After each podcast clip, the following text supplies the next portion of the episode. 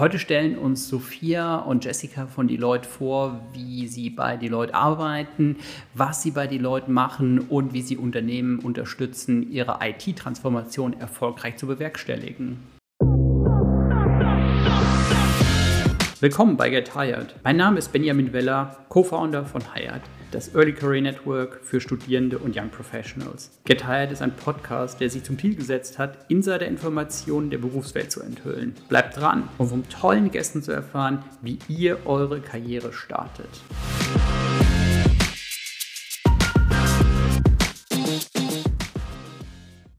Willkommen zu unserer neuen Podcast-Folge. Wir sind heute bei die Leute in Berlin und wir haben bei uns Sophia und Jessica. Vielen Dank, dass wir da sein dürfen. Ja, sehr gerne. Vielen Dank für die Einladung. Die Leute haben die meisten, glaube ich, schon mal gehört. Könnt ihr noch ein bisschen mehr dazu sagen zu dem, was ich vielleicht schon weiß? Das ist eine sehr offene Frage. ja. ähm, was haben denn die meisten schon über Deloitte gehört? Ähm, ich glaube, die meisten würden sagen, okay, ich kenne Deloitte, da gibt es eine Consultancy, die bieten Steuerberatungsservice an, die haben eine Audit Division und vielleicht haben die einen oder anderen vielleicht auch schon mal ein Praktikum gemacht im Audit, was ja auch oft ein bisschen so ein Einsteigerpraktikum ist bei vielen. Also deswegen, ich glaube, das ist was, was viele wissen. Und was gibt es noch über die Leute zu wissen, was, was jetzt darüber hinausgeht?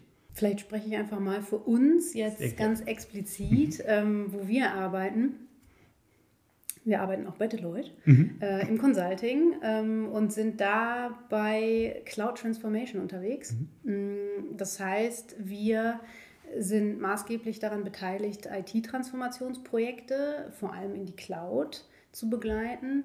Und da gibt es bei uns äh, IT-Software-Ingenieure und auch Hybriden, also solche, die BWL, VWL bzw. IT-Schwerpunkte hatten, beziehungsweise solche, die sich dafür einfach interessieren. Wir haben auch Quereinsteiger und wir haben ganz reine BWLer jetzt im ganz groben, also die, die wirklich Consulting eher in Richtung äh, ähm, Strategie machen. Mhm.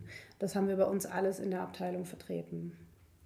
Jetzt ist ja gerade so äh, Cloud Transformation und so weiter. Das sind ja viele Buzzwords. Was kann ich mir dahinter denn so vorstellen? Ist ja auch eine offene Frage, ich weiß, aber ähm, das muss ich jetzt mal rausfinden. Mm. Weil für mich ist Cloud äh, ist natürlich immer so, dass, okay, äh, Cloud dieses große Thema und, und denkst du halt so, ja, hm, also man hatte ja schon so eine Dropbox schon lange. Ist ja auch ein bisschen Cloud. Mm. Ähm ja, also das äh, Projekte bei uns in Cloud Transformation sehen ganz unterschiedlich aus. Ähm, wir bringen nicht alles in die Cloud, also nicht alle unsere Projekte konzentrieren sich darauf, dass wir Systeme in die Cloud bringen mhm. ähm, oder bestehende Landschaften von einem Kunden äh, eben cloud-ready machen, sondern ähm, es kann auch bedeuten, dass wir viele Schritte, die davor liegen, ähm, eben für den, für den Kunden als Dienstleistung anbieten. Ähm, zum Beispiel ähm, in Richtung Implementierungsprojekt, IT-Transformation. Ähm, da geht es dann zum Beispiel über die partielle Modernisierung von solchen Systemen. Das kann bedeuten, dass wir zum Beispiel äh, Systeme, die veraltet sind, komplett neu schreiben, äh, in, in einer moderneren äh, Programmierungssprache, als das bisher der Fall war. Ähm, oft sehen wir uns konfrontiert mit äh, alten Systemen, die zum Beispiel in PL1, in COBOL geschrieben worden sind, vor etlichen Jahrzehnten tatsächlich schon. Ähm, und da ist dann eben die Aufgabe, okay, wie modernisieren wir das? Wie mhm. sorgen wir dafür, dass der Kunde ein funktionierendes, modernes System hingestellt bekommt, was zukunftsfähig ist. Und das muss eben nicht sofort bedeuten, dass man in die Cloud geht. Ähm, man kann sich schrittweise darauf hinbewegen, äh, aber man kann es in kleinen Schritten machen. Das heißt, ein erster Schritt wäre eben zu gucken, okay, Bestandsaufnahme, was haben wir da? Ähm, wohin kann man da kommen? Brauchen wir alle die Systeme, die da aktuell äh, existieren, überhaupt noch? Ähm, können wir was abschalten? Auch an solchen Projekten sind wir beteiligt. Ähm, können wir die neu schreiben, wie gesagt? Äh, können wir die teilweise mhm. erneuern? können wir die eins zu eins vielleicht sogar umschreiben. Also nicht nur, wir schauen uns die Applikation an und sagen, okay, wir machen die neu und überlegen uns, äh, wie wir das neu machen, da kommen neue Funktionen hinzu und so, sondern äh, wir machen das eins zu eins. Das heißt, die Applikationen, mit denen ihr etliche Jahrzehnte gearbeitet habt, ähm, mit denen eure Mitarbeiter vertraut sind, das stellen wir euch da genauso wieder hin. Das sieht fast genauso aus, kann genau das Gleiche ähm, aber ist halt wartbar für euch, weil äh, die Leute bei euch in der, in der Abteilung, die sich um IT kümmert, diese Skills hat mhm. und nicht, ähm, dass diese Leute eben langsam in Rente gehen, weil diese Programmiersprache vor 40 Jahren mal in war. Ja, und jetzt neben den Technologiethemen machen wir auch noch agile Transformation. Mhm. Das ist auch der Bereich, in dem ich ja arbeite. Und was wir da machen, ist ja, unabhängig von der IT zu schauen, wie können wir Organisationen und deren IT-Abteilungen jetzt weniger technologisch verändern. Das ist auch ein Aspekt, aber wie können wir die ja, Organisationsstruktur verändern, wie können wir die Arbeitsweisen verändern und wie können wir das einfach ja, gesamtheitlich dieses System verbessern, dass äh, die Organisation besser darin wird, sich anzupassen. Weil wir wissen alle, die Welt wird immer komplexer. Wir können nicht mehr alle Probleme vorhersehen und wir können uns nicht auf alles einstellen. Und wenn wir eine Organisation bauen, die dann eben im Moment reagieren kann und solche komplexen ja, Gegebenheiten ja, meistern kann, dann ist das, glaube ich, auch ein wichtiger Schritt und dann ja, macht das auch äh, Organisationen langfristig erfolgreich. Und das ja, machen wir auch. Wie kann ich mir das genau vorstellen? Also, ähm, wie startet so ein Projekt? Also, kommt dann irgendjemand an, äh, wacht auf und denkt sich, okay, weißt du was, das läuft in meinem Unternehmen irgendwie nicht so dolle, da muss ich jetzt was machen. Ja, auch. ja. ja. Okay. ich, ich glaube, das passiert genau so, ja, ja. klar. Ähm, also das kann so passieren, mhm. dass ein Inhaber von irgendeinem inhabergeführten Unternehmen sagt, so jetzt will ich was ändern, jetzt mache ich was besser, ich sehe das schon kommen. Aber warum denn? Also, weil in den meisten Fällen ist ja so, dass, oder äh, man stellt sich ja so oft so vor, okay, also in vielen Unternehmen ist ja so die mhm. Veränderung mhm. immer so ein bisschen, ja, okay, also mhm. viel Arbeit, viel Aufwand, kostet, äh, kostet und äh, eigentlich habe ich gar keine Lust darauf. Das ist auch gut mal ein Projekt für nächstes Jahr. Ähm, wie wie kommen die Leute zu euch und wie holt ihr die dann ab? Weil es ist ja wahrscheinlich dann schon sinnvoller, das dieses Jahr zu machen und nicht nächstes Jahr. Hm. Ich glaube, das hat auch also tatsächlich immer viel mit einem Regierungswechsel zu tun. Also wenn jetzt zum Beispiel ähm, äh, auf, der, auf dem C-Level der CIO wechselt und es kommt ein neuer dran, dann äh, braucht er ein eigenes, neues, gutes Projekt. Und äh, dann hat er vielleicht was in petto, weil er schon von irgendwas gehört hat.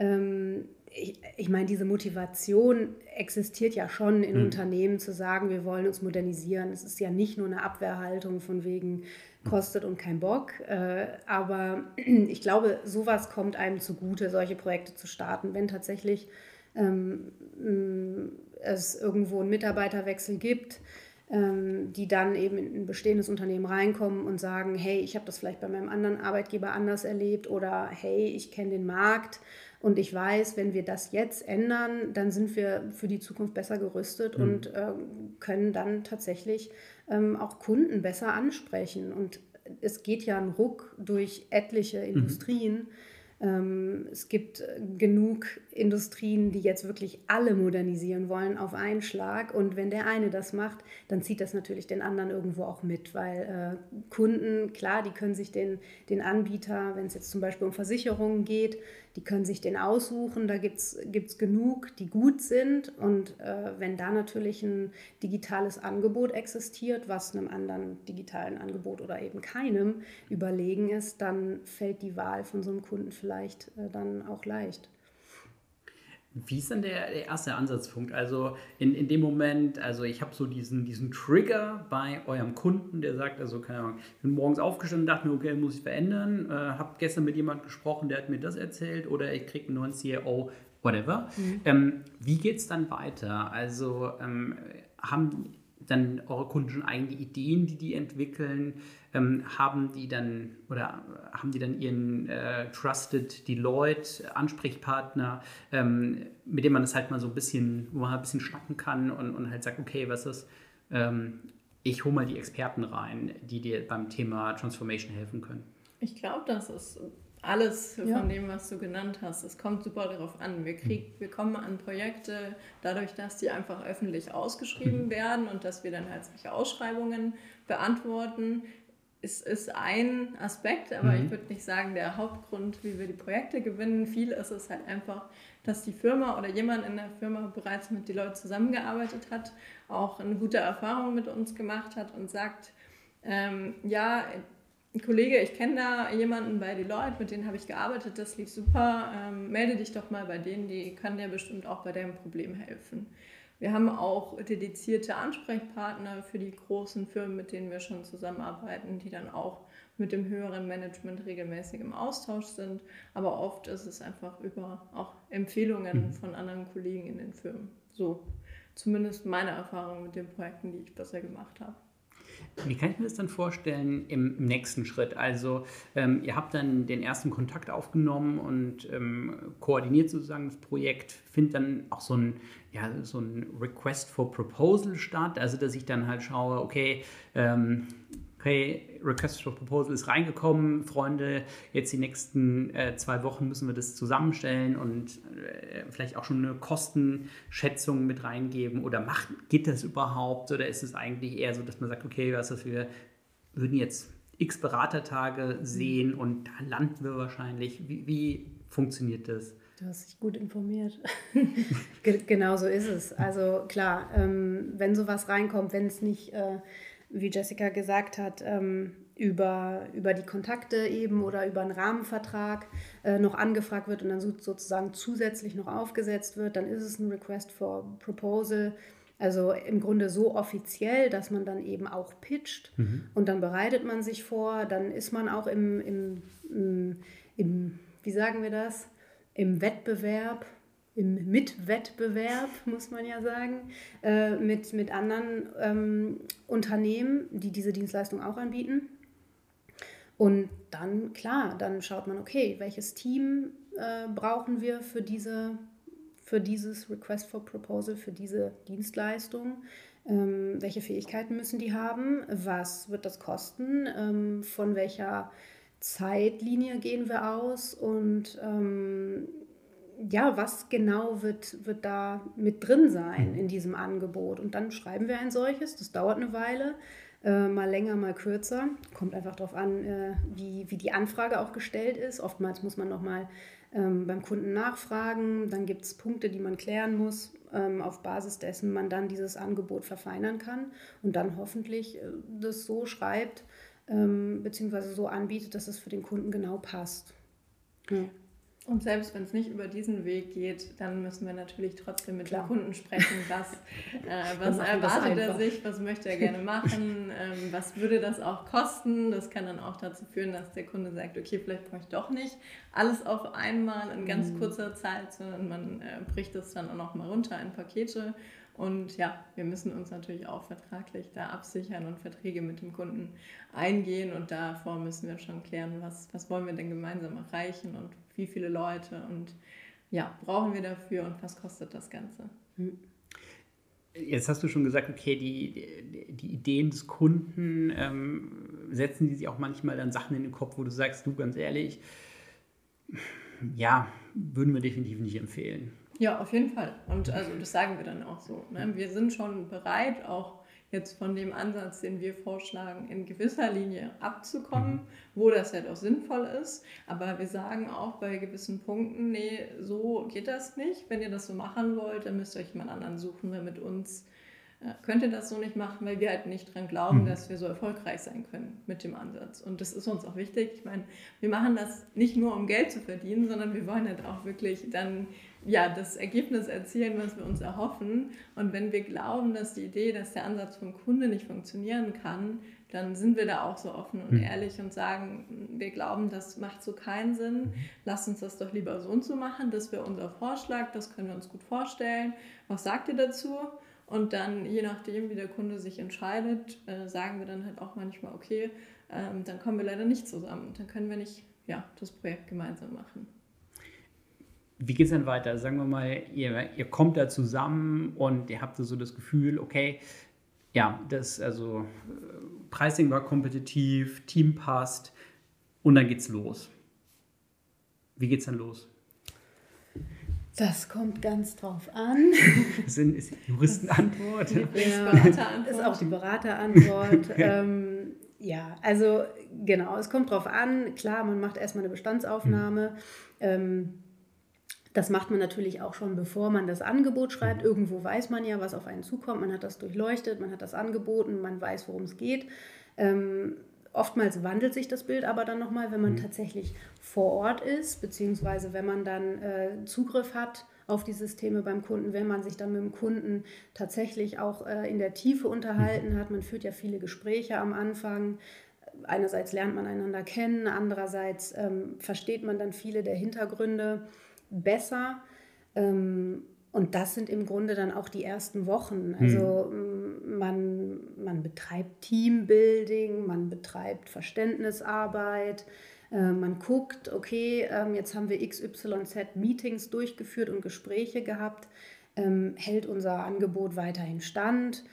Oftmals ist das so, ähm, manchmal macht man Anpassungen, aber dann startet man auch direkt rein, weil mhm. Projekte haben das so an sich, dass man nicht unendlich lang damit arbeitet. Deswegen muss man auch irgendwann richtig anfangen. Und äh, das passiert dann ein paar Wochen nach Start, genau. Also das heißt, äh, ein paar Wochen nach Start äh, fahrt ihr dann auch hin zum, zum Kunden, seid dann vor Ort mit einem größeren Beraterteam und setzt dann das Projekt dort um? Das kann passieren. Mhm. ich würde sagen, das ist wünschenswert. Ähm, ist nicht immer der Fall, aber auch jetzt nach Covid, während Covid, wie auch immer, ähm, ist es halt so, äh, klar, dass man da ein bisschen drauf achtet, mhm. dass man ähm, diese Vor-Ort-Termine nicht zu überstrapaziert. Aber wir wollen das nach wie vor, vor allem am Anfang, den Kunden natürlich kennenzulernen. Mhm. Wir sind Menschen und wir arbeiten mit Menschen und es macht mehr Spaß, wenn man sich kennt, wenn man sich gesehen hat und wenn man so ein bisschen weiß, wie der andere tickt. Ähm, macht die Arbeit mehr Spaß und geht auch leichter von der Hand. Mm, und das machen wir auf jeden Fall in den ersten Wochen, äh, dass wir uns so kennenlernen, ja. Ja, aber ich würde schon trotzdem sagen, dass sich der Berateralltag dann ein bisschen geändert hat. Also ja. dieses typische Montag bis Donnerstag immer beim Kunden vor Ort sein, das leben wir auf den wenigsten Projekten. Mhm. Also wir schließen mhm. das nicht aus. Wir sagen nicht, das machen wir nicht, aber ja, meistens sind wir jetzt eher eventbasiert eben beim mhm. Kunden. Genau. Wenn wir einen Workshop machen, wenn wir irgendwelche Themen zu besprechen haben, wo wir sagen, das einen großen Mehrwert, dass wir das gemeinsam machen. Wenn wir uns kennenlernen wollen, wenn es irgendwie wichtige Themen gibt, dann fahren wir super gerne hin. Aber wir sagen auch total fair, dass wir halt mal eine Woche vielleicht gar nicht mhm. zum Kunden fahren oder zwei oder drei, wenn alle Themen sich gut in ja, virtuellen Terminen regeln lassen. Da sind wir, glaube ich, ja, jetzt sehr flexibel, stellen uns dann natürlich auch auf den Kunden ein, aber ja, haben da auch ja, unsere Bedürfnisse im Blick und schauen, was da einfach für alle Parteien am besten passt. Ja, das ist natürlich blöd für die Hersteller von Rollkoffern, wenn dann eigentlich ja, kaum absolut. noch jemand unterwegs ist. Ja, ja. ja. Das ist ganz schlimm. Aber Rollkoffer sehen auch im Schrank schön aus. Ne? ja. Kannst du auch zum Hinstellen kaufen. ja, das, ja. stimmt. Ja, also, ja. Und äh, ist auch krass, wie lange die halten. Ja. Also, Vor allem, wenn sie nur stehen. Ne? ja, genau, wenn sie gar nicht in Bewegung sind. Ähm, wie hat sich denn für euch dann konkret euer Arbeitsalltag verändert? Also das heißt, seid ihr dann jetzt wesentlich mehr hier in Berlin im Büro ähm, im Vergleich jetzt zu früher, wenn du sagst, okay, es macht halt schon Sinn, auch vieles einfach remote zu machen? Mhm. Also ich habe angefangen bei Deloitte 2019 und ähm, das war auch von Anfang an klar, dass ich eine Reisetätigkeit habe mhm. zu einem gewissen Prozentsatz. Ähm, habe ich auch selbst gewählt, mhm. habe ja den Vertrag unterschrieben, ähm, hatte deshalb auch ja. Lust darauf mm, und bin echt die ersten anderthalb Jahre wirklich viel unterwegs gewesen. Mhm. Also jede Woche äh, zweimal im Flugzeug, Schande über mein Haupt. Ähm, naja, gut, also ja. der Frequent Traveler, den kriegst du auch nicht geschenkt. Nee, ja. absolut nicht. Den muss man sich hart erarbeiten. Ja. Und das habe ich. Ne? Ähm, genau. Ähm, das war halt so und ähm, das haben die meisten auch gelebt, wenn gut, von vornherein, es gibt auch andere Kollegen mhm. bei Deloitte, mhm. die äh, schon bei Unterschreiben des Arbeitsvertrags gesagt haben, das möchte ich nicht. Also das ist auch möglich. Das mhm. heißt, die haben das auch nie so gemacht.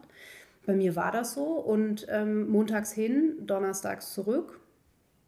Ähm, eine ganze Weile Düsseldorf-Berlin Also wirklich, äh, ich weiß gar nicht, 50 Flüge im Jahr. Mhm.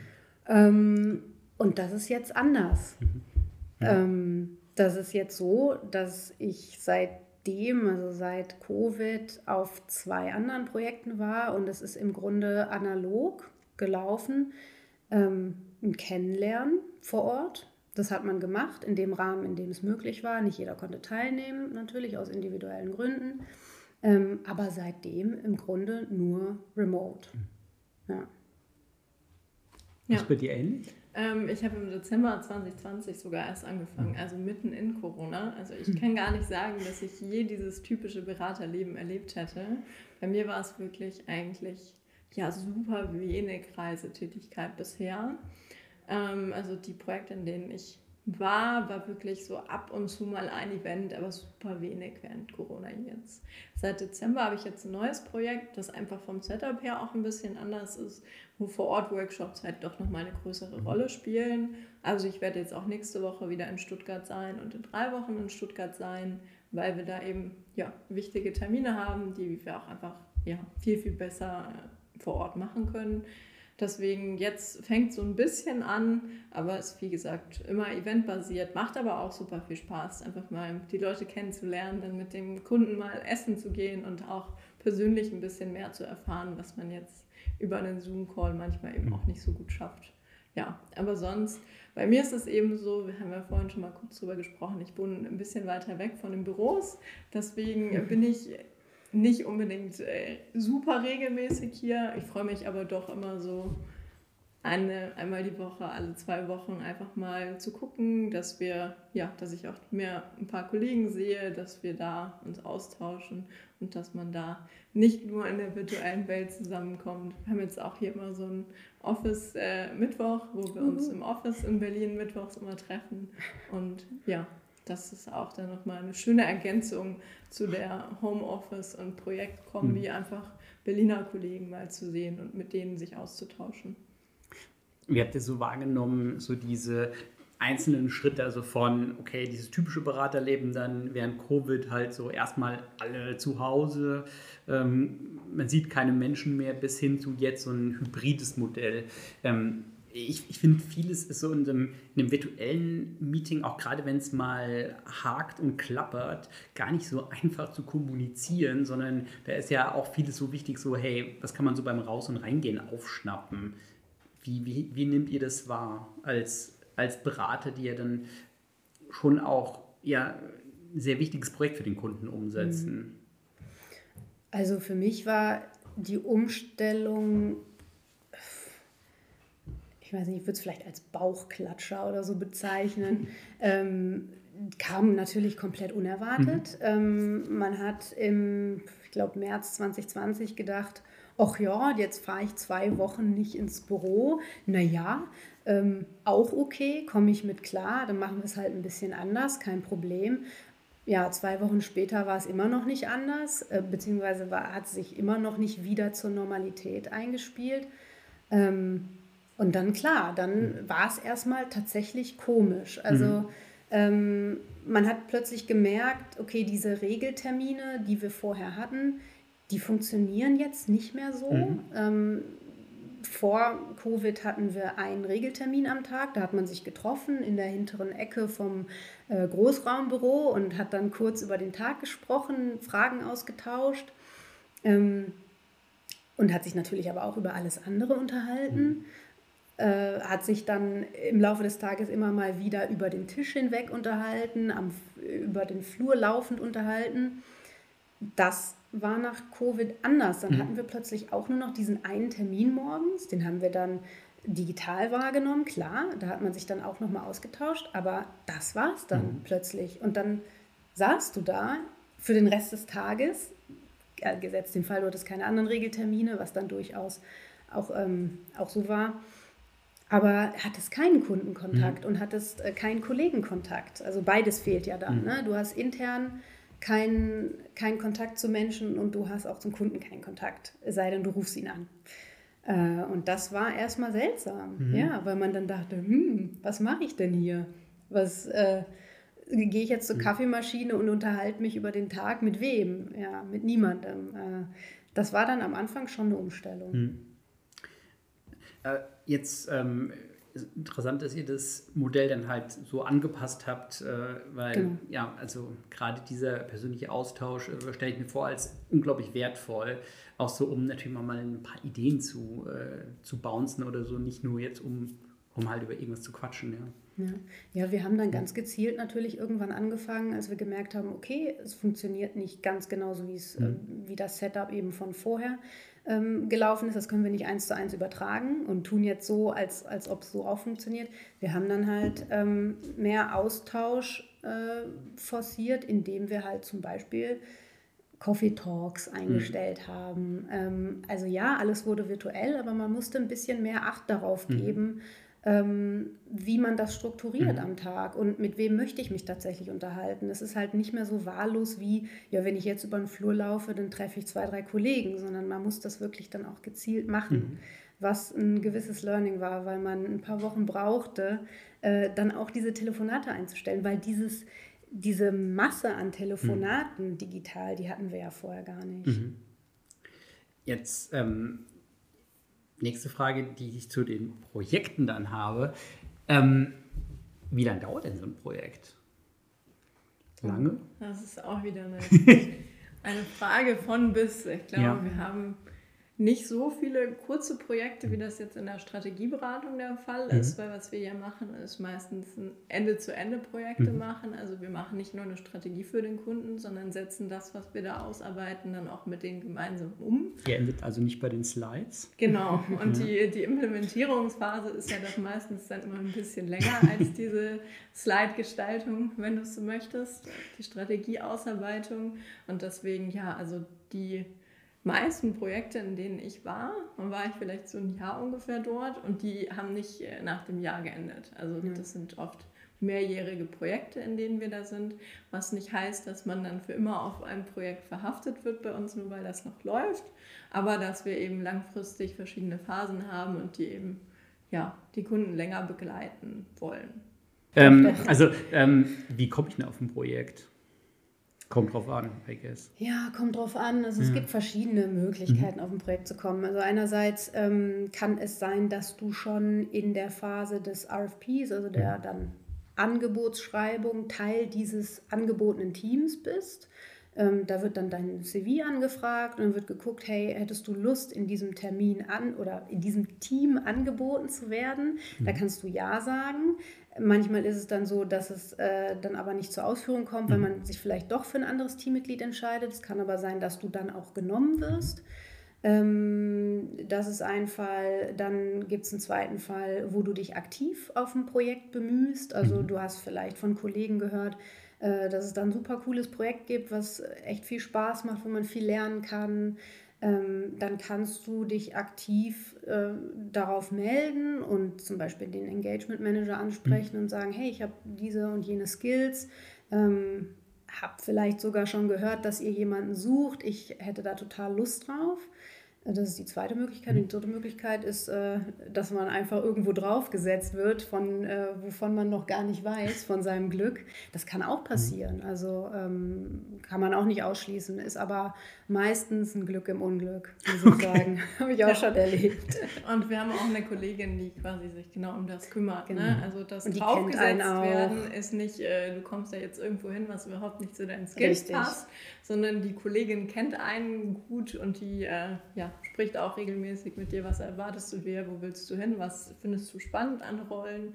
Und dann äh, sagt sie halt, oh, du hast gerade kein Projekt, ich habe da was Gutes in der Tasche, schau mal, genau. äh, was sagst du denn dazu? Äh, willst du nicht da vielleicht drauf mit anfangen? Mhm. Und das ja, ist dann auch meistens ein, ein guter Fit.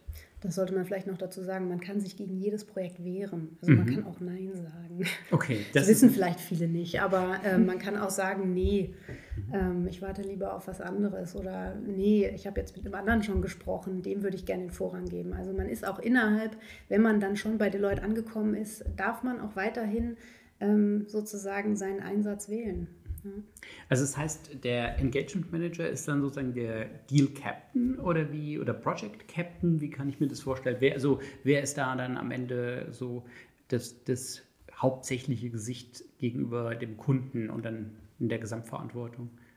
Gesamtverantwortung würde ich sagen, das ist der Engagement Lead. Der mhm. hat diese, hm, diese Opportunity, nennen wir das, äh, eben in Anführungsstrichen an Land gezogen, mhm. ist auch derjenige, der da sozusagen die Hand drauf hat, muss aber nicht heißen, dass, es, äh, dass er das Gesicht zum Kunden ist. Mhm. Ähm, also der Engagement Lead ähm, kann jemand sein, der auch noch nicht äh, maximal Senior ist. Mhm ähm, sondern der sich einfach drum kümmert. Und äh, das Gesicht zum Kunden kann auch jemand sehr viel Senioreres mhm. sein, der aufgrund seiner ähm, Expertenfähigkeiten da einfach noch viel besser Auskunft mhm. geben kann, wenn der Kunde Frage, Fragen hat zum Projekt.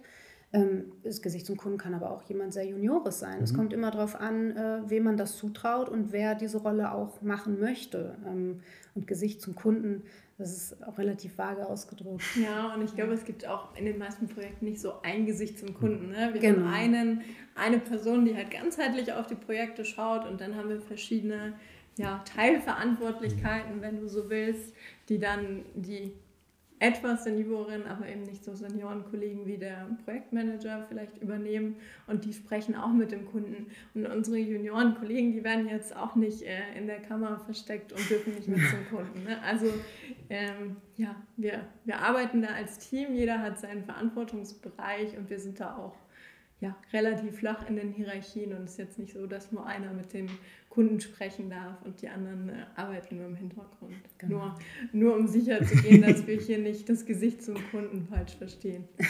Sehr gut. Ähm, jetzt ist natürlich dieses, äh, also klar, äh, gerade so äh, IT-Transformation, ja, ja, etwas, wo sie unfassbar viel, unglaublich schnell entwickelt. Also ähm, wir zeichnen jetzt Ende Januar auf. Ähm, vor kurzem war sowas wie äh, GPT-3 noch, glaube ich, für viele unvorstellbar. Mhm. Wie haltet ihr da Schritt? Also das ist ja ist ja unglaublich viel, was sich bewegt. Also, wie gesagt, ich, bin, ich persönlich finde äh, JetGPT oder GPT-3 äh, mega spannend. Mhm. Ähm, äh, und äh, naja, ist, ist ja. Kreuzchen, unfassbar. Werbung, Kreuzchen. Was meinst du? Kreuzchen, Werbung, Kreuzchen. ja, es ist ja äh, OpenAI, deswegen ja, darf man das, glaube ich, machen, oder? Ja, ähm, okay, aber wie, äh, wie bleibt ihr da am Ball? Also ich würde sagen, wir bilden uns fort hm. ähm, als Antwort.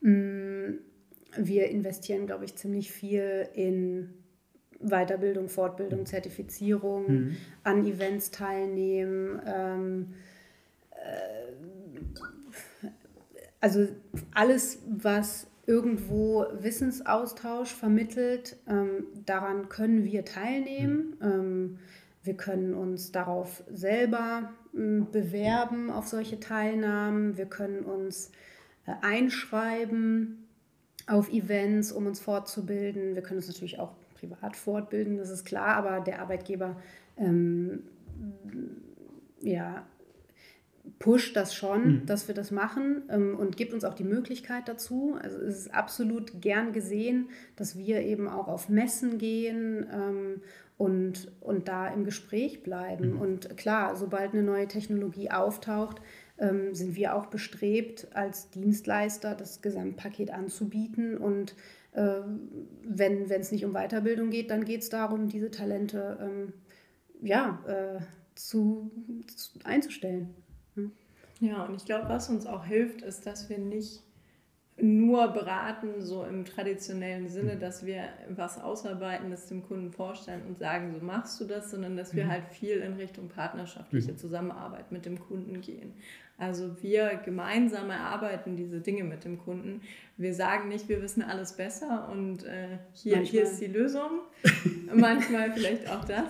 Aber es, es geht uns halt, es geht uns darum, dass der Kunde da auch mit mitentscheidet, mhm. mit drüber spricht, weil die sind eben die Experten für ihr eigenes Unternehmen mhm. und die da Schritt für Schritt mit einzubeziehen und auch irgendwo mitzunehmen, damit sie in der Zukunft vielleicht sowas auch mal ohne uns schaffen das ist auch ein Ziel, das wir haben. Und so, finde ich, kommen wir da auch gut mit. Der Kunde bildet sich weiter, wir bilden uns weiter, wir gemeinsam ja, helfen uns dann dabei, diese komplexen Probleme auch immer wieder zu lösen. Hm.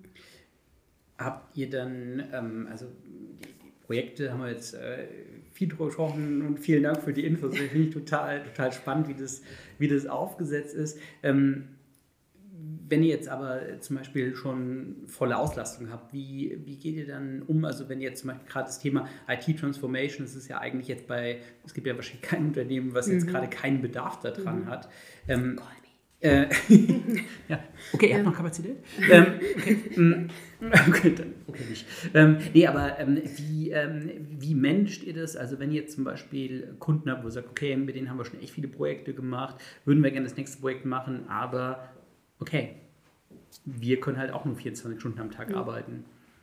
Ja, das ist natürlich ein Thema. Also, mhm ich glaube, das berührt nicht nur unseren Bereich, sondern sämtliche, vor allem mhm. Technologiebereiche bei Deloitte. Gibt ja auch noch anderes als Cloud Transformation. Ähm, ja, unglaublich. Ja. Ähm, aber ich glaube, es geht fast allen so. Also der Bedarf ist riesig und ähm, wir kommen tatsächlich mit dem Recruiting teilweise nicht hinterher. Mhm. Ähm, und das ist natürlich der, der erste Hebel, an den man denken mhm. kann. Äh, Recruiting, die guten Leute natürlich zu uns holen und auch ein entsprechend attraktives Arbeitsumfeld mhm. schaffen. Das ist natürlich ganz wichtig ähm, bei dem aktuellen äh, ja, Bewerbermarkt, den wir haben. Mhm. Aber es wird ja noch schlimmer. Es wird auf jeden Fall noch schlimmer.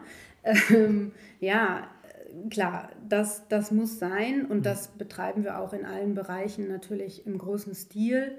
Und ähm, ja, ja, und ich denke auch, dass was wir, was sich im Recruiting so ein bisschen geändert hat in den letzten Jahren, ist, du musst jetzt halt kein IT-Student, Informatikstudent mhm. mehr sein, um bei uns zu arbeiten, sondern wir haben viele Wege und Formate auch gefunden, wo Leute über andere Wege zu uns finden. Wir haben Quereinsteigerstellen, wir haben jetzt Trainee-Programme für den agilen Bereich, für den Cloud-Bereich, mhm. wo wir halt nicht voraussetzen, dass man schon alles weiß, sondern mhm. wo wir eigentlich nur voraussetzen, dass man irgendwie kulturell zu uns passt, dass man Lust drauf hat, sich da einzuarbeiten in die Themen und was zu lernen. Und wir kümmern uns quasi dann darum, dass dieser fachliche Wissen, diese Basis, die die Leute brauchen, um bei uns erfolgreich Projekte zu machen, dass die dann während der Zeit bei uns entsteht.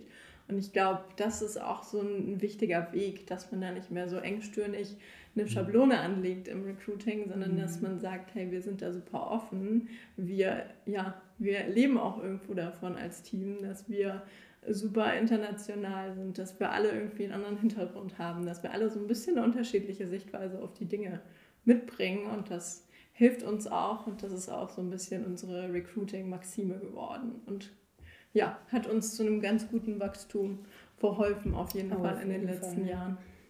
Wie seid ihr zu die Leute gekommen? Wenn ihr da jetzt schon drüber redet. Wie war das? Ich glaube, so zwei Dinge haben mich zu Deloitte gebracht. Zum einen hatte ich irgendwie immer schon Freunde, die bei Deloitte gearbeitet haben, was halt bei so einer großen Firma dann immer ein bisschen einfacher ist. Ich habe auch viel in der Studentenorganisation gemacht, wo generell viele dann danach in die Beratung gegangen sind. Und die haben immer ja, sehr positiv von Deloitte gesprochen. Deswegen hatte ich schon mal eine sehr gute Grundhaltung. Und im Studium bin ich dann öfter zu diesen ja, Workshops, Case Studies mhm. von Beratungen gefahren, weil es war irgendwie ein ganz cooler Zeitvertreib. Man konnte komplexe Probleme lösen, hat da irgendwie auch ein paar neue Leute kennengelernt. Und da war ich eben auch einmal bei mhm. Deloitte und ja, ich glaube, was dieses Event so ein bisschen abgehoben hat von den anderen, bei denen ich war, war, dass da unglaublich viele Berater da waren und die mhm. unglaublich großes Interesse an uns gezeigt haben. Bei diesem Abendessen war wirklich so gefühlt ein Berater pro Workshop-Teilnehmer und dann hat man sich immer so rotiert und äh, umgesetzt und hat mit super vielen Leuten gesprochen. Und dadurch, dass ich im Studium auch schon ein bisschen in der Beratung gearbeitet habe, wusste ich auch, was so ein Berater am Tag kostet und dass die Firma dann doch irgendwie ein bisschen was investiert, damit äh, wir da als äh, ja, Studenten äh, ja, einen guten Tag haben und auch Lust haben, bei die Leute zu arbeiten. Und das war irgendwie nochmal so eine ja, Validierung, weiß nicht, ich habe mich da sehr wertgeschätzt gefühlt bei mhm. diesem Event und habe mir dann gedacht, okay, ja, das, was meine Freunde erzählen, das scheint auch außerhalb von dieser ja, Blase, in der sie leben, von dem Bereich, den sie kennen, der Fall zu sein. Und ja, so habe ich mich dann bei die Leute beworben und bin dann über kleine Umwege auch im Cloud-Bereich gelandet. Was waren die Umwege? Ich wollte tatsächlich, ähm, ich wollte eigentlich immer, wir haben noch so einen äh, Bereich, äh, der nennt sich Human Capital, also der mhm. sich eher mit diesen HR-Beratungsthemen befasst. Ich habe halt eben auch nicht IT studiert, mhm. sondern BWL Und äh, ich war so der, der typische BWLer, der sich gedacht hat, oh Gott, im IT-Bereich, ich weiß ja nicht, bin ich da überhaupt richtig aufgehoben. Deswegen wollte ich erst im anderen Bereich anfangen. Das hat dann nicht geklappt. In der Corona-Hochzeit, da war dann auch, waren die Stellen ein bisschen begrenzter als jetzt. Und so bin ich dann eben über ja, Freunde im, Cloud-Bereich gelandet und mir wurde gesagt, hey, das stimmt gar nicht, was du dir da vorstellst. Solange du Lust drauf hast, dich irgendwie in IT-Themen einzuarbeiten, macht das gar nichts und deine, ja, dein Hintergrund im Change Management und dem Innovationsteam ist super wertvoll für uns und können wir auch sehr gut gebrauchen. Ähm, ja, dann so bin ich dann irgendwie zum, zum Cloud-Bereich und zum Thema agile Transformation gekommen und habe das auch nicht bereut. Spannend. Ja, ich freue mich auch immer, wenn es heißt, okay, äh, die, die BWLer kann man noch für was gebrauchen, weil es immer so IT-lastig ist. Okay, hätte was anderes studieren sollen. Ja. Aber anyhow. Ähm, ich bin auch so ein BWLer. Ja, drei BWLer reden über IT. Ja. Ja. Aber ähm, mir war das ganz anders, interessanterweise. Mhm. Ähm, ich habe mich wirklich gezielt beworben auf diese Stelle, ohne dass ich vorher Deloitte kannte. Ähm, also eigentlich komplett äh, das Gegenteil. Aber ne? wie hast du denn dein BWL-Studium geschafft, ohne die Leute zu kennen? Ah, das schafft man auch. Das geht auch. Wirklich. Okay, okay, okay. Also ich habe BWL und VWL studiert. Ich habe nebenher immer äh, gearbeitet, auch schon in der Unternehmensberatung. Mhm. Ähm, aber ich habe während des Studiums, ich habe halt wirklich viel gearbeitet mhm. und viel studiert. Ich habe mhm. meine Fühler gar nicht so weit ausgestreckt. Mhm. Und ich hatte, ähm, was glaube ich auch einen, Unterschied macht, ich kannte niemanden, mhm. der in so einer großen Unternehmensberatung oder in Big Four oder was arbeitet. Ähm, das macht tatsächlich einen Unterschied mhm. für, für den eigenen Horizont auch, muss, muss ich tatsächlich zugeben. Ähm, und als ich dann mit dem Master fertig war, äh, ich hatte im, im Bachelor auch nochmal Wirtschaftsinformatik als Schwerpunkt gewählt ähm, und ein paar anderen Stationen, die dann auch ähm, IT-mäßig angehaucht waren, sage ich mal, hm, habe ich tatsächlich genau nach der Stelle gesucht, die ich jetzt innehabe. Und die habe ich über Google gesucht und da ist Deloitte rausgefallen und ich dachte, ach ja, ähm, habe mich da beworben. Mm, fand das alles total klasse, was man mir erzählt hat, inhaltlich. Hat das super gepasst.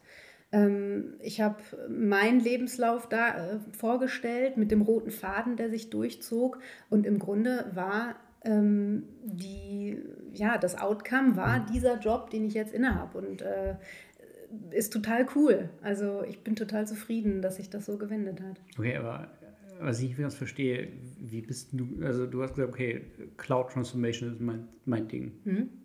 Woher wusstest du, was es ist? Weil ich mir die Stelle durchgelesen habe. Ja, aber warum hast du erst danach gesucht?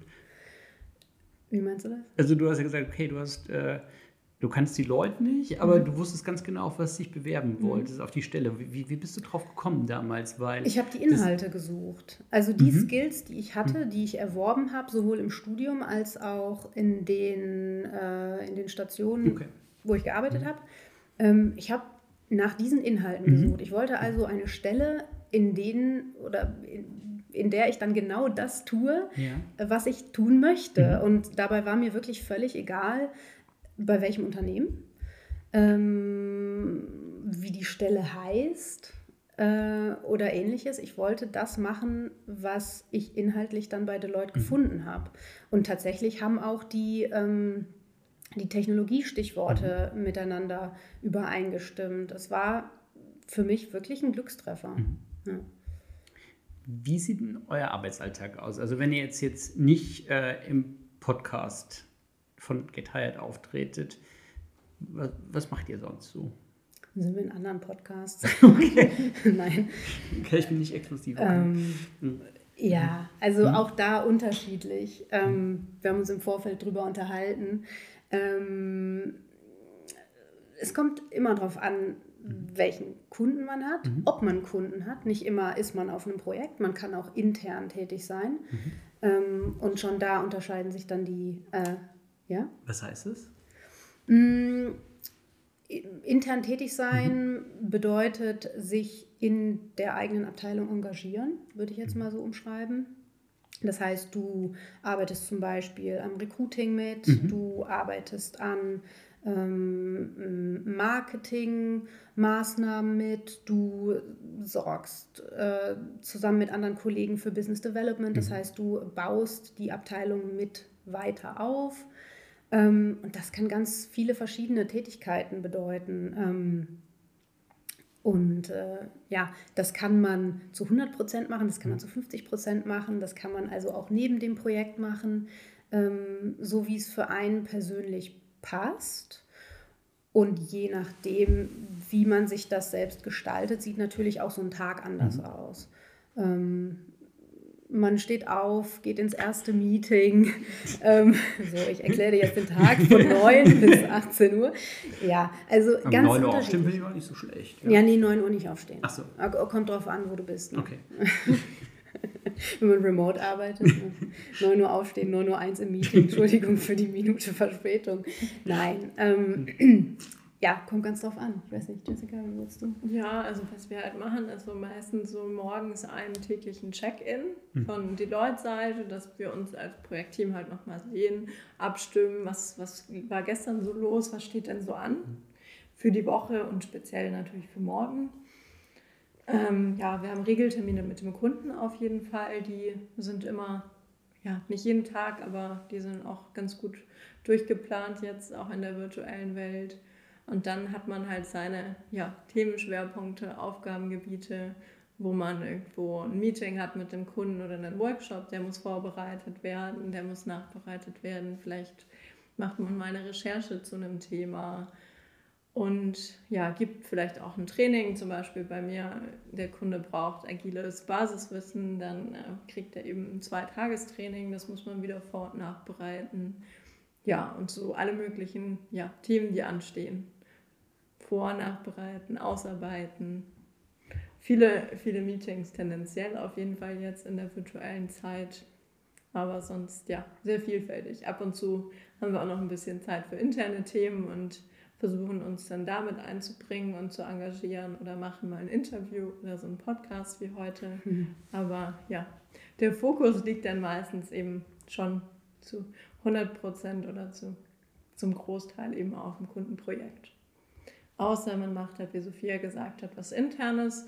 Ich habe zum Beispiel im Oktober, November nur 50 Prozent für den Kunden gearbeitet und die andere 50 Prozent der Zeit so ein agiles Transformations-Trainee-Programm ähm, mit ja, organisiert und begleitet und ja, das war dann auch mal eine schöne Abwechslung, so, so dem typischen Projektalltag, da mal was anderes zu machen, was anderes zu sehen. Und da bin ich dann halt mit den Trainees jede Woche in eine andere Stadt gereist, habe entweder selber Trainings gegeben, habe äh, die externen Trainings begleitet, habe die ein bisschen betreut, gementort. Also je nach ja, Thema und Tätigkeit ist das auch vielfältig bei uns. Jetzt ähm, habt ihr eben schon äh, ja, erzählt, wie ihr zu Deloitte gekommen seid, was ja total unterschiedlich war. Ähm, wie ähm, ist denn eure, eure Empfehlung, wenn ich das äh, alles, was ihr erzählt habt, interessant finde, wie kann ich denn bei euch am besten durchstarten? Also, ich weiß, das ist wieder eine offene Frage, weil ihr bietet viele Internships an, ihr bietet Werkstudententätigkeiten ja. an, ähm, ihr bietet euer Trainee-Programm an. Könnt ihr da mal ein bisschen was zu erzählen? Wie das funktioniert, wie ich mich dafür bewerbe. Also im besten Fall bewirbt man sich auf eine konkrete Stelle. Mhm.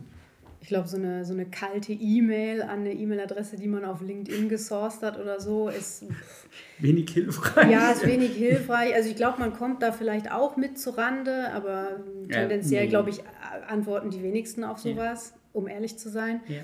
Am besten ist es, wenn man konkrete Jobausschreibungen mhm. findet, wo auch immer man die findet, ob auf Messen, ob im Internet, ob über eine Universität. Ähm, das ist tatsächlich am, am sinnstiftendsten, ähm, wenn man sich direkt darauf bewirbt, Bezug nimmt ähm, und äh, weil dann da eben auch Bedarf mhm. besteht und man sich ziemlich sicher sein kann, dass da gerade aktiv gesucht wird ähm, dann bekommt man relativ schnell auch eine, eine Antwort. In manchen Fällen haben wir den Online-Test. Ähm, ich glaube, nicht in allen Leveln haben wir den Online-Test. Ähm, aber dann geht es eben so weiter. Du machst den Online-Test, wird, wirst eingestuft, ähm, machst Telefoninterviews, ein oder zwei. Inzwischen machen wir auch Video-Interviews, klar. Ähm, und dann haben wir den klassischen Bewerbertag auch weiterhin. Der findet vor Ort statt oder inzwischen eben auch virtuell. Ja. Ja, also bewerben auf die Stellen ist, glaube ich, das Einfachste. Mhm. Wenn jetzt jemand sagt, boah, ich finde euch zwei so toll, ich würde gerne mit euch sprechen, dann könnt ihr uns auch eine Nachricht auf LinkedIn schreiben. Also ich, zumindest ich persönlich finde das jetzt nicht schlimm, mich stört das nicht. Wenn sich jemand wirklich interessiert für unsere Arbeit, dann finde ich das auch total fein, der Zeit zu investieren und mit den Leuten nochmal zu sprechen. Wenn ihr jetzt sagt, ihr wollt irgendwo bei den Leuten anfangen und unser Bereich ist euch egal, dann äh, vielleicht doch lieber in dem Bereich äh, bewerben und da nochmal Leute suchen und kennenlernen. Mhm. Aber ja, ich glaube, bei uns, ja, ihr kommt sehr schnell dann in ein Bewerbungsgespräch und lernt da auch Kollegen von uns kennen und dann äh, könnt ihr euch ein ganz gutes Bild machen, ob es von eurer Seite aus passt, ob es von unserer Seite aus passt und dann ja, kann man auch als Einsteiger natürlich gerne über Praktika und Werkstudentenstellen erstmal ausprobieren, wenn man noch studiert und sagt, uh, weiß ich noch nicht ganz genau, ob das das Richtige für mich ist. Oder wenn man sagt, hey, ich bin jetzt fertig mit dem Studium, mhm. möchte das machen, haben wir super viele Stellen auch einfach für Berufseinsteiger. Das ist vielleicht auch noch wichtig zu sagen, wenn man bei uns im Bewerbungsprozess ist, dann spricht man nicht einfach nur mit HR, die äh, die Eckpunkte irgendwie des CVs abklopft, sondern man spricht wirklich mit Fachkollegen. Mhm. Also man, man spricht mit uns beiden dann in diesem Bewerbungsprozess und lernt uns auch direkt schon kennen. Also die Menschen, die einen dann nachher eingestellt haben, sind, sind die, mit denen man arbeitet. Und das finde ich ein Riesenplus, mhm. weil ähm, man ja so allein schon einen Einblick in die Firmenkultur bekommt, in die Bereichskultur, äh, die, die Mikrokultur sozusagen. Ähm, das ist ein Riesenmehrwert. Also dass es nicht einfach nur Recruiter sind, mit denen man spricht. Ja. Was war für euch bisher so der geilste Moment auf so einem, auf einem Projekt, wo ihr gesagt habt, okay, weißt du, das, das hat jetzt echt geil funktioniert? Also natürlich. Doch, da gibt es so Das funktioniert viele. nie was, weil wir wollen jetzt Folgeprojekte haben, oder? Nein, nein, nein, nein. Natürlich, natürlich keine Namen, also.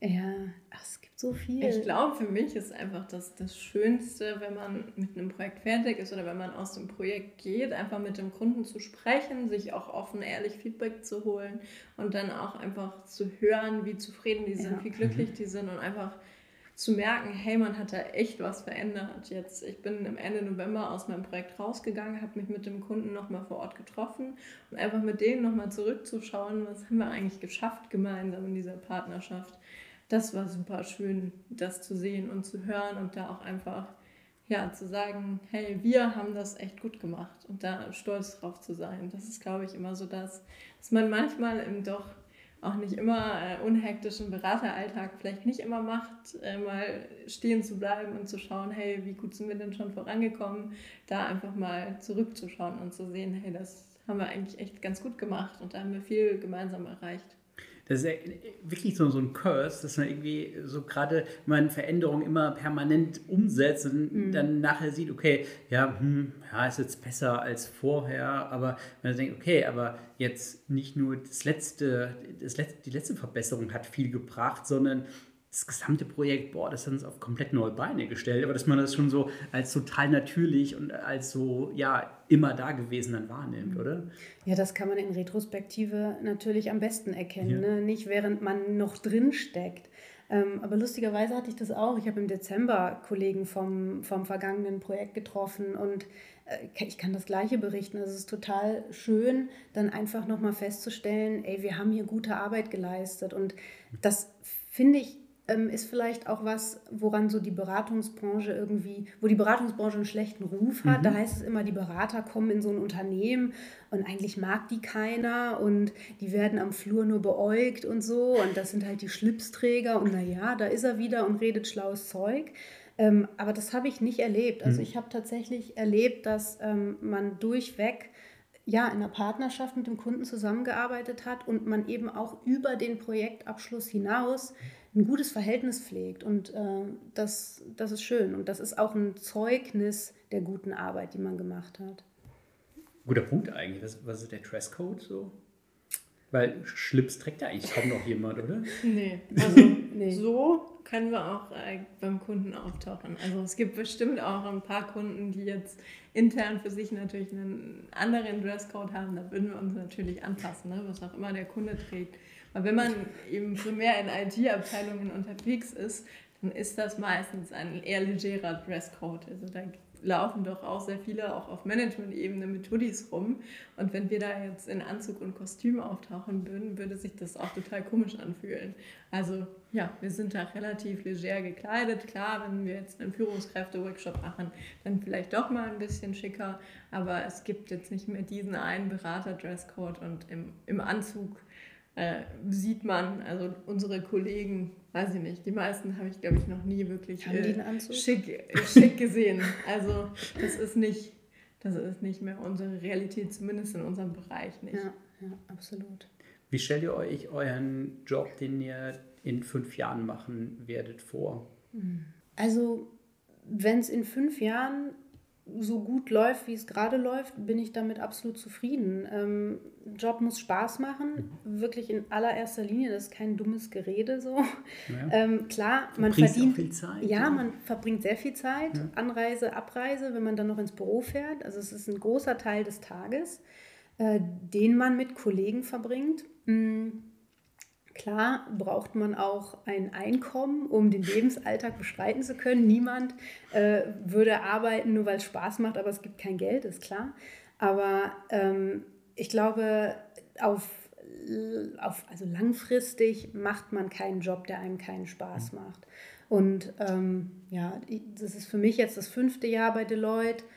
Es macht mir Spaß. Und selbst wenn es mir mal nicht Spaß macht, ähm, ist es ganz wichtig zu schauen, wie geht der Arbeitgeber mit solchen Phasen mhm. um, wie ähm, kommt man gemeinsam zu einer Lösung in schweren Phasen, in schweren Zeiten, durch dick und dünn. Und wenn man da merkt, der Arbeitgeber, ähm, der handelt das, dann bewerkstelligt man das mhm. zusammen und äh, kommt daraus gestärkt hervor. Und das ist einfach der Fall. Ich bin hier, weil ich gern hier bin. Absolut. Das hast du sehr schön gesagt. Ja, danke. Ja, ich, ich grüße auch, meine ne? Eltern. so, in den nächsten Jahren einfach Projekte finden, die weiter Spaß machen, so wie jetzt ja. auch, ne? sich weiterentwickeln, einfach neue Rollen einnehmen, neue Herausforderungen bekommen, Kunden auch finden, die mit uns diese partnerschaftliche Beziehung eingehen wollen, Führungskräfte, wie wir jetzt haben, zu haben, die einen auch einfach, ja, die einem zuhören, die ja. auch einen mitentscheiden lassen, die einen immer mit einbeziehen, mit denen man auch super einfach mal über Dinge quatschen kann, die einen auch stören vielleicht. Und ja, so, so weiter fortfahren, wie es eigentlich gerade ist. Und dann eben neue, ja, neue Themen finden, neue Herausforderungen in Rollen, in Trainings, in internen Themen suchen und ja. Ja, und ich meine, bei Deloitte, wir haben die Möglichkeit, einerseits uns zum Spezialisten zu entwickeln und andererseits eher in die Führungsrolle ähm, zu gehen. Und das ist auch noch eine Frage. Mhm. Ähm, inwieweit spezialisiert man sich auf ein Fachgebiet, beziehungsweise geht mehr Richtung Management? Mhm. Und äh, das finde ich wahnsinnig interessant. Und ja, sowas steht dann natürlich in fünf Jahren an. Du bist jetzt relativ frisch hergezogen aus Düsseldorf nach Berlin. Genau. Wie ist das Thema so interne Mobilität bei den Leuten? Ähm, alles natürlich immer in Absprache mhm. mit dem entsprechenden Talent Lead.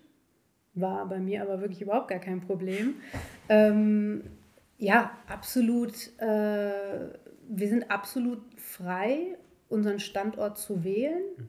In Absprache, wie gesagt, mit dem Talent Lead, mit dem Projekt.